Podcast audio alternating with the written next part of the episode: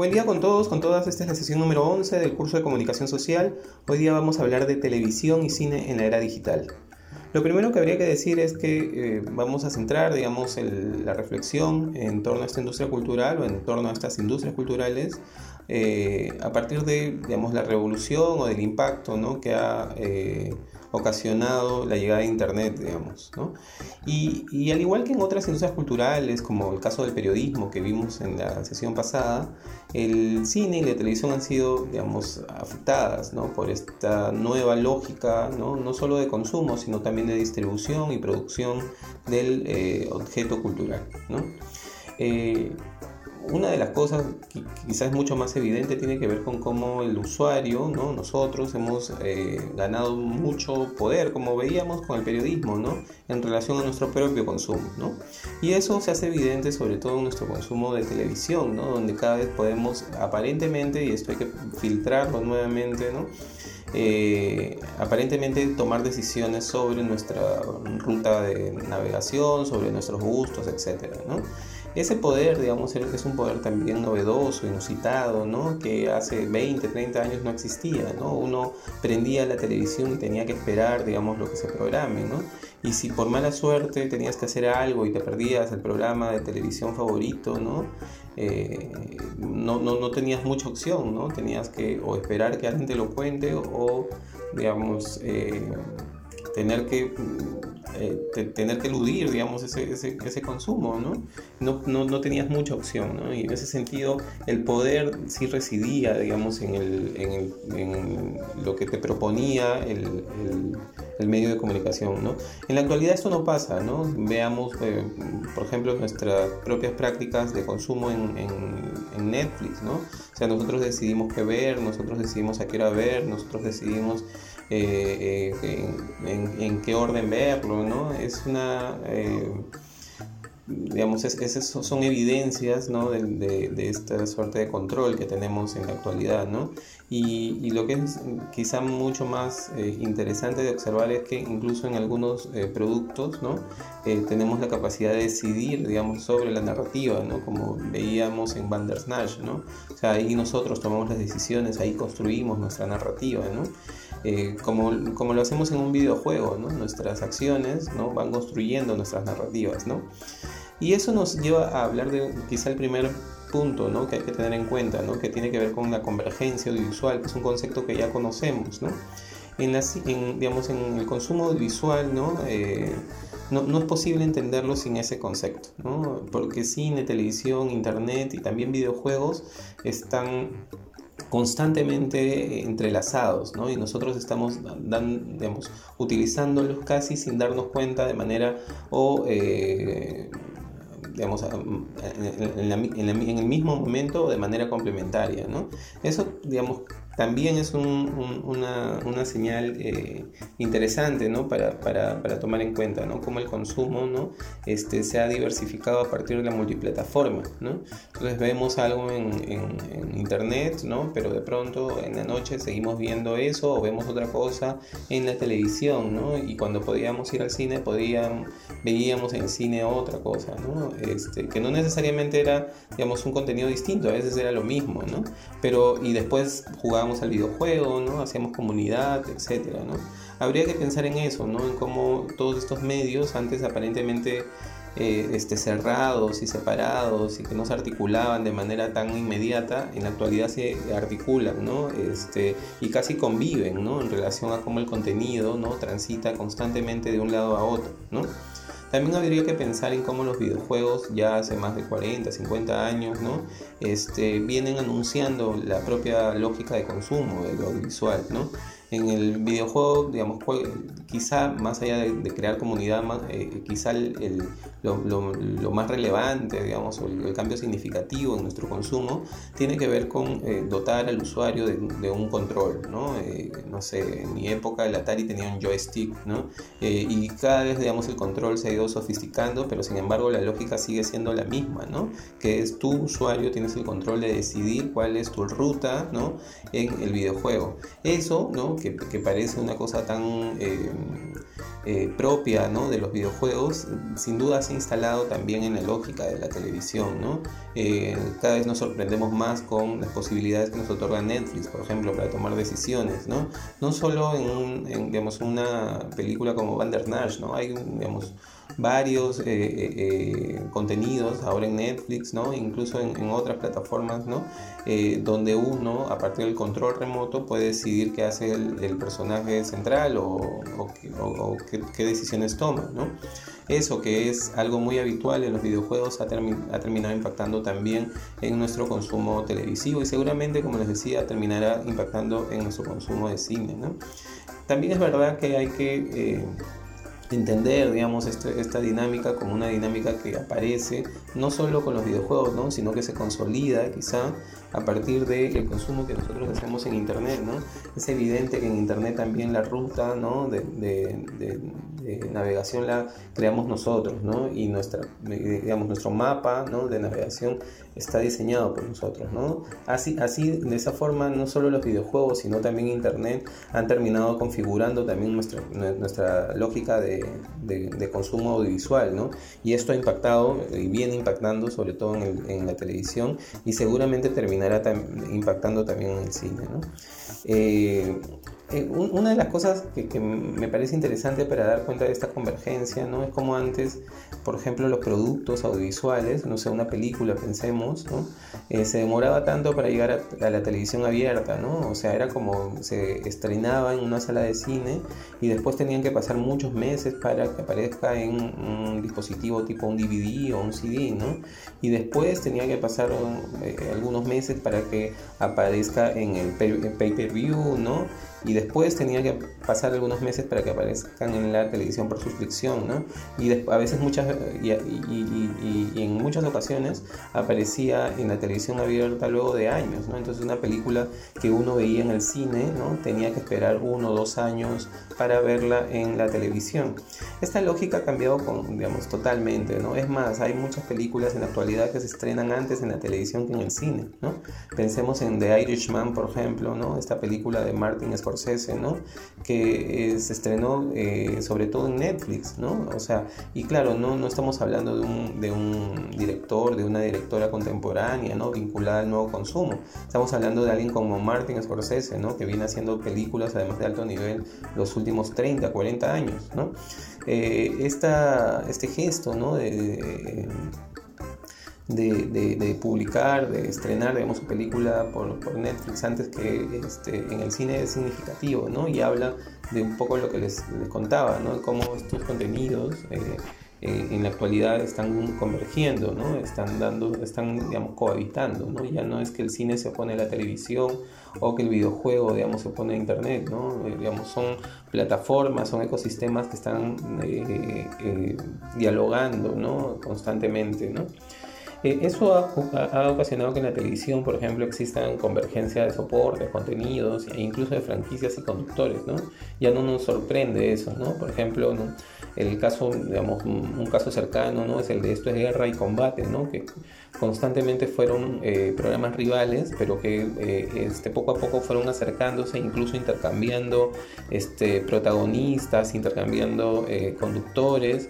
Eh, y llegó un momento en el que incluso se fusionaron, ¿no? Hubo una convergencia ahí, ¿no? De hecho es una convergencia económica, de hecho hay alguien que, que pagó más, digamos, por, por una franquicia que otro, ¿no? Pero, claro, eh, digamos, es, es eso, ¿no? Que es una eh, es, finalmente es el encuentro de dos universos, ¿no? Eh, ya no nos sorprende tanto en la actualidad, ¿no? Antes esto era imposible, ¿no? O, muy difícil, ¿no? Entender estos vínculos, ¿no? Sobre todo porque se asumían, digamos, los contenidos como contenidos que competían, ¿no?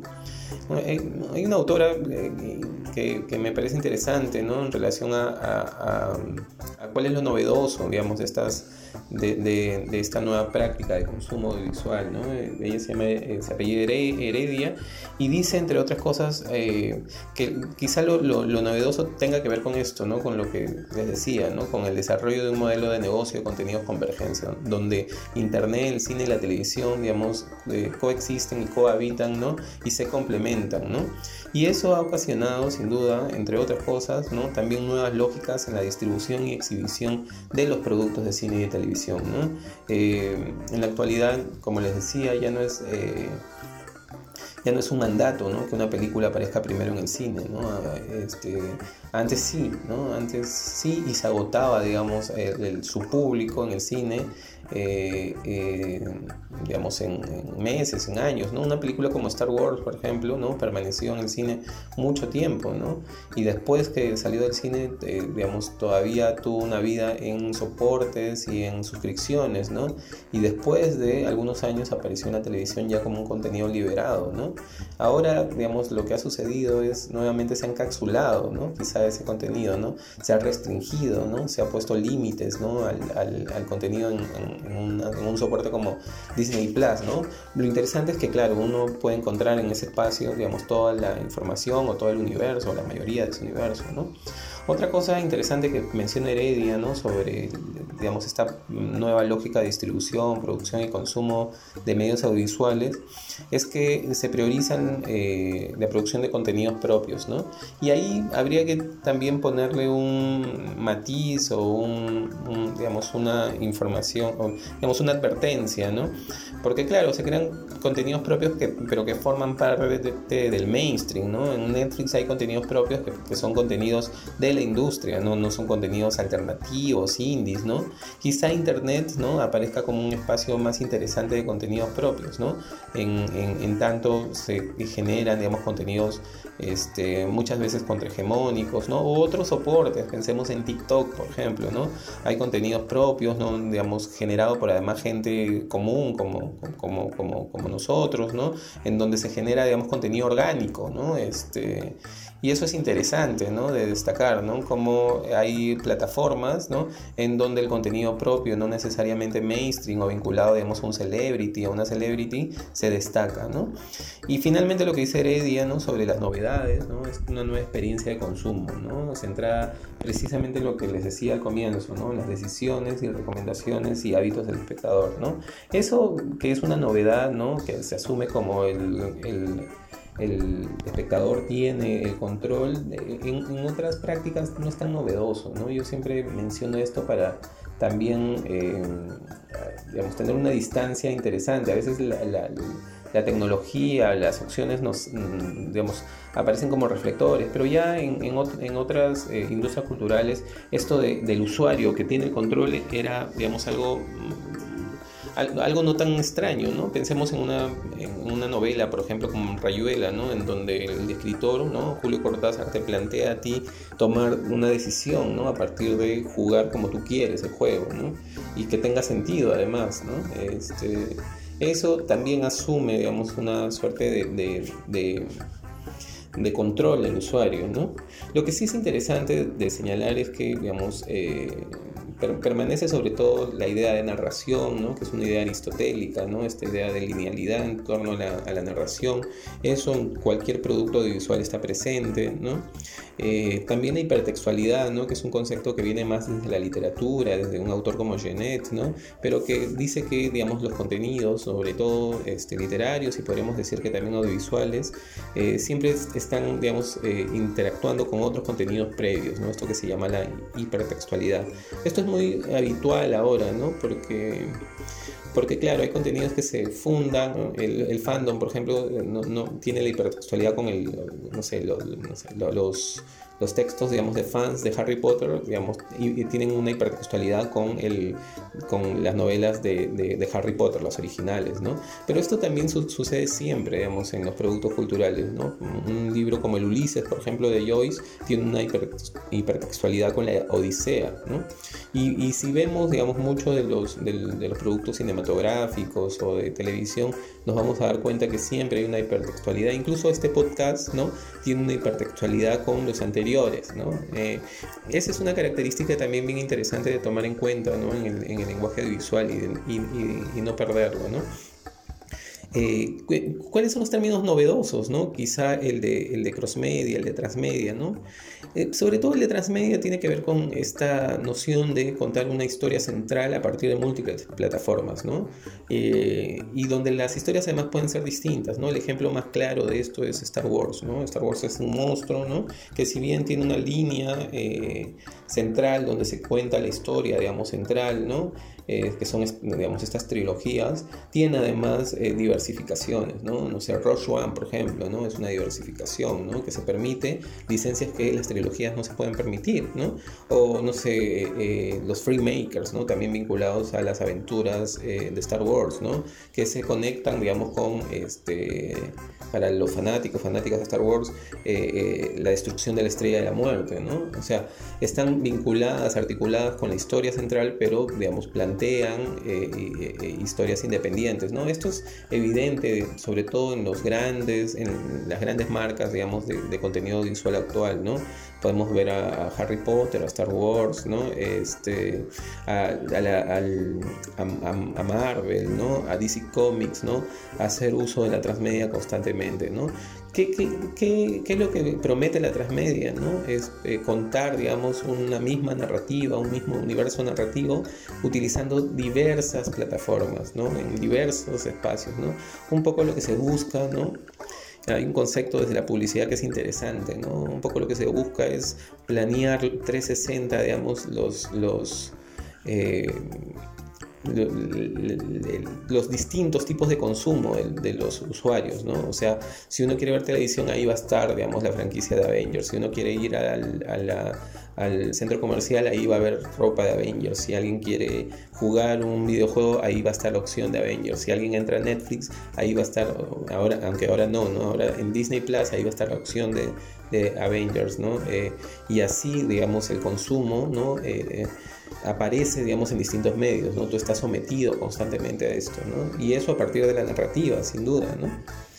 Una última cosa de la que quería hablar tiene que ver con cómo eh, quizá Netflix y ahora, digamos, eh, Amazon o Disney Plus eh, están consolidando no solo espacios de distribución de contenido visual, sino también están generando, digamos, monopolios de contenidos, ¿no? Y habría que pensar en si, eh, digamos, un eh, productor independiente puede entrar o no a ese espacio, ¿no? Y qué pasa si no entras a ese espacio, ¿no? Si quedas excluido, ¿no? De la distribución, digamos, oficial, mainstream de los contenidos, ¿no? Sucede algo parecido a lo que sucede en el cine, ¿no? En el cine, uno, un productor peruano, un director, una directora peruana tiene que luchar muchísimo, ¿no?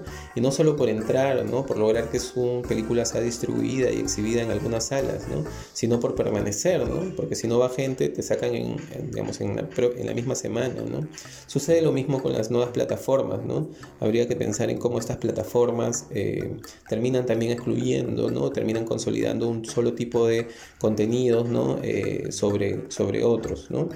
Sin embargo, habría que pensar también en lo que hemos hablado, ¿no? en cómo eh, hay un una suerte de cambio, cambio en el ámbito de consumo, ¿no? Muy parecido a lo que hablábamos en el, en el, en el, en el episodio del podcasting, ¿no? Nosotros decidimos cuándo, dónde, cómo ver, ¿no?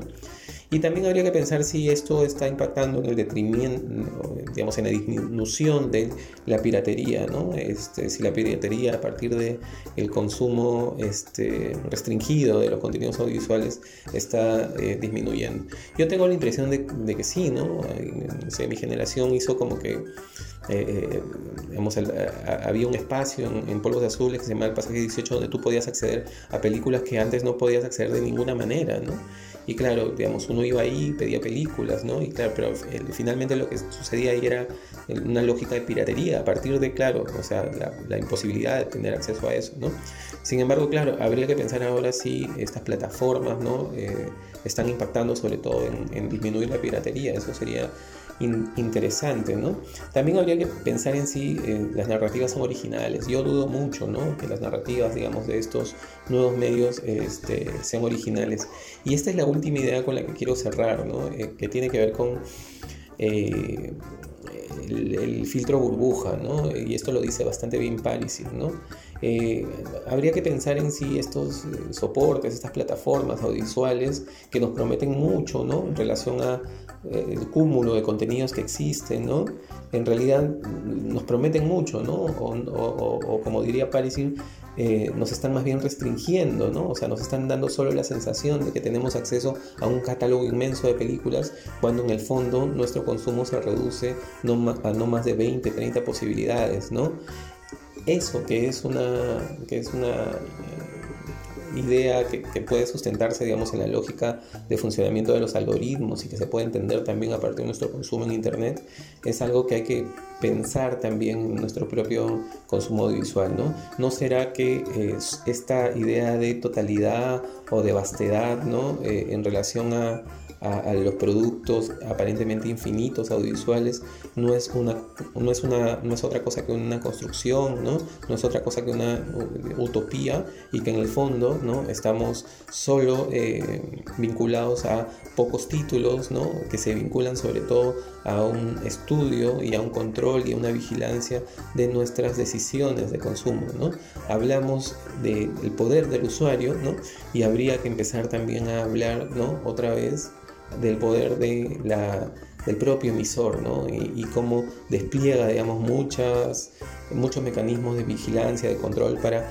entregarnos eh, información que nosotros valoramos, ¿no?